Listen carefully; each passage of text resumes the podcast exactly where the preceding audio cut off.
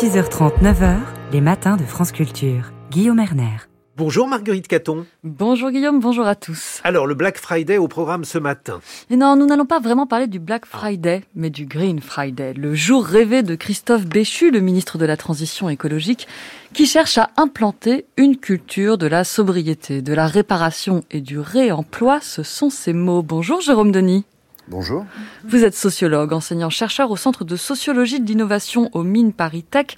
Avez-vous vu le clip de l'Agence de la transition écologique qui met en scène un dévendeur, un faux vendeur qui vous conseille, au nom de la planète et de votre porte-monnaie, de ne pas acheter? La campagne scandalise des milieux économiques qui réclament son retrait au nom du respect des vendeurs, de l'utilité sociale des commerces, du plein emploi et de la croissance. On a beau dire, aujourd'hui encore, la consommation reste un totem économique, voire une valeur positive, Jérôme Denis. Oui, le, ces, quelques vidéos faites par l'ADEME sont assez euh, marquantes, effectivement. Elles sont assez osées. Euh, et, qu'elles fassent scandale, on, on s'en doutait un peu, j'imagine que eux-mêmes s'en doutaient un petit peu, mais ça montre à quel point, euh, effectivement, dans, dans, sa, dans sa tribune euh, récente, euh, le, ministre évoque l'idée d'un imaginaire de la consommation, mais on voit que la réaction est, va, bien au-delà. C'est pas tellement une question en tout cas, ça n'est pas simplement une question d'imaginaire ou de culture, mais c'est une question de modèle économique. C'est-à-dire que ça, ça n'est pas simple de sortir de ce modèle de l'hyperconsommation, puisqu'il y a énormément de magasins, énormément de producteurs qui vivent de ça, et ça crée une sorte d'électrochoc, mais qui est sans doute pas complètement malvenu. La mode est le principal pôle de dépenses du Black Friday. C'est aussi un secteur euh, régulièrement dénoncé pour son empreinte environnementale. Alors depuis le 7 novembre, le gouvernement a décidé d'étendre au secteur de l'habillement le bonus réparation pour qu'un vêtement abîmé ne soit plus immédiatement jeté. Est-ce que vous pouvez nous expliquer ce qui est prévu? J'ai un trou à mon jean, qu'est-ce que je fais? Alors si vous avez un trou à votre jean, euh, vous pouvez le faire réparer. Alors il y a une autre solution aussi, c'est d'apprendre et de savoir le réparer soi-même, mais ça c'est un autre sujet. Euh, mais vous pouvez aller le faire, euh, le, faire réparer et pour profiter de ce bonus réparation, donc qui était au départ un bonus plutôt, qui était spécialisé sur les appareils électroniques et les appareils électroménagers, là qui s'étend au textile, euh, il vous faut trouver euh, un réparateur, une boutique de réparation de, de raccommodage par exemple, qui saura faire cette, cette opération et vous vous aurez le droit, alors pour euh, précisément, c'est très précis, hein, il y a plusieurs euh, types d'opérations, mais pour le rapiècement d'un trou, d'un accro ou d'une déchirure sur vos vêtements, vous avez le droit à 7 euros de réparation à partir du moment où la réparation euh, coûte plus, plus de, 12 euros. donc ça, ça ne vous coûtera que 5 euros. Mais alors évidemment, ce qui pêche, excusez-moi, c'est de trouver le, la, boutique de réparation qui est agréée par l'État, par le label Calirépar. Je m'explique pas vraiment comment le gouvernement espère convaincre les consommateurs de faire réparer un objet qui coûte peu cher, parce que selon une étude Kantar de 2019, les Français dépensent en moyenne 27 euros pour l'achat d'un pantalon. Est-ce que vous ne pensez pas que l'obstacle économique est majeur?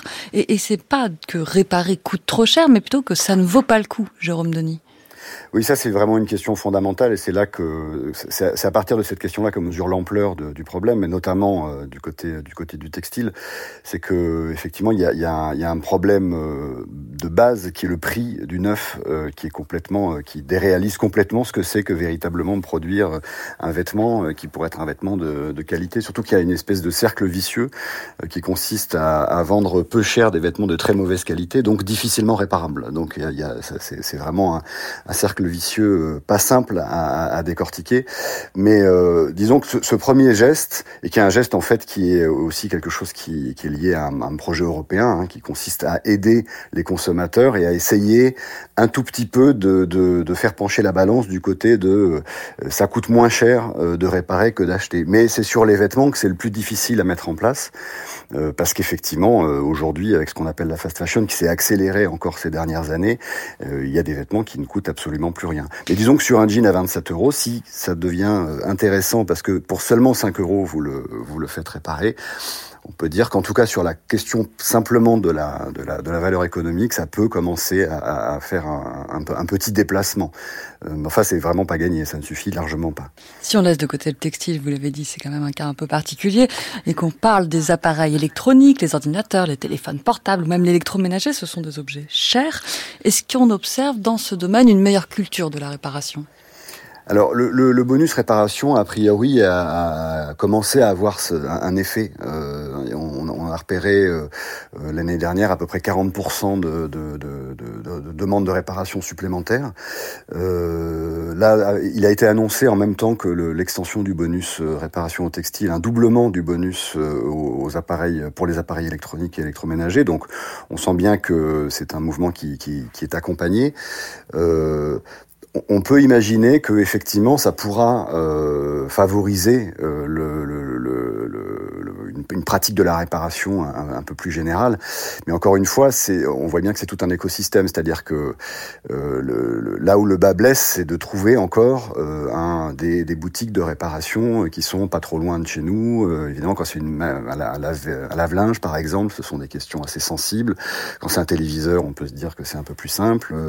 quand c'est un aspirateur aussi mais il y a, tout un, c'est tout un écosystème. C'est-à-dire qu'il faudrait qu'il y ait de plus en plus euh, de boutiques de réparation, non seulement qui soient labellisées, mais qui se créent euh, pour euh, retisser un peu euh, ce, ce cette, dans les grandes villes notamment, cette possibilité de trouver des petits réparateurs, comme on avait il n'y a pas si longtemps que ça, mais qui ont complètement disparu. Et c'est un peu un objectif aussi de, l'Europe qui vise à, à, faire émerger ou réémerger cette, cette économie de la réparation.